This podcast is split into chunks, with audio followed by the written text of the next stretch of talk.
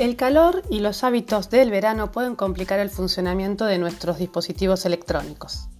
Y sí, la arena, la tierra, el agua, la sal del mar, el calor y los rayos del sol son factores que tenemos que tener muy en cuenta para preservar a nuestros dispositivos en esta época del año.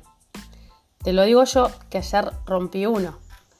Hace algunas semanas yo le dediqué un podcast a, un episodio de este podcast a mi nuevo Smart Band y estaba muy contenta porque todos los días me aseguraba de dar 10.000 pasos y la verdad es que estaba contenta con, con el dispositivo. Ayer a la tarde me lo saqué para meterme en la pileta y procuré dejar el equipo apoyado arriba de una mesa pero a la sombra junto con el protector solar, el celular, y un par de cosas más. De todos modos, el calor fue tan fuerte que cuando me puse el equipo ya no funcionaba. Y hoy todavía sigue sin encender. Así que yo creo que ya pasó a mejor vida. Así que bueno, nunca mejor dicho, el, dicho, el refrán, en casa de herrero, cuchillo de palo, porque yo siempre hablo sobre estas cuestiones, así que voy a aprovechar para recordarte algunos consejitos, así no te pasa a vos lo que me pasó ayer a mí. Recordemos, tenés que mantener la frescura en el ambiente donde están los equipos, porque el equipo está encendido y, hace calor y demás, y la temperatura se eleva, entonces si no estás usando la computadora, apagala. Y si estás usando una notebook, lo clave la clave es no apoyarla sobre superficies blandas que pueden obstruir la ventilación. Ese es un tema muy importante. De hecho, si podés ponerle un ventilador eh, de notebook en la base, mucho mejor.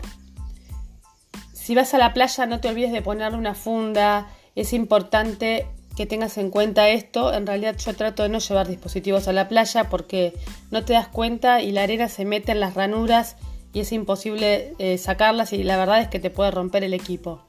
Lógicamente, alejarlo del agua, salvo que los dispositivos sean resistentes al agua, lo mejor es mantenerlos alejados de la pileta, del mar, del río. Así que si se te moja, lo que tenés que hacer, un consejo viejo y sabio que a mí me ha resuelto la vida en varias ocasiones, es si se te moja mucho el celular, por ejemplo, le retiras la batería rápidamente, enterras la batería en arroz y lo dejas así 24 o 48 horas porque el arroz chupa toda la humedad y te deja la batería como nueva. Eso salvó mi dispositivo en dos oportunidades. Eh, y por supuesto, más allá de evitar la exposición directa al sol, fíjate que yo ayer evité la exposición directa al sol, estaba a la sombra, la Smartband, pero igualmente eh, se dañó el equipo.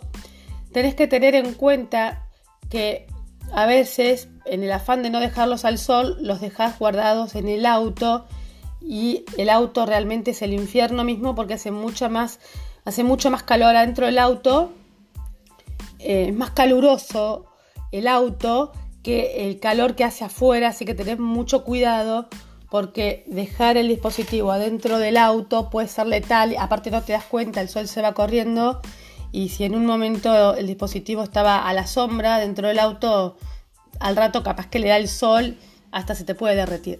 Así que te deseo mucha suerte en este verano con tus dispositivos y espero que no te pase lo que me pasó a mí. Y si te pasa algo o te pasó en el hace algunos años atrás, contame, así nos reímos juntos de estas anécdotas tecnológicas.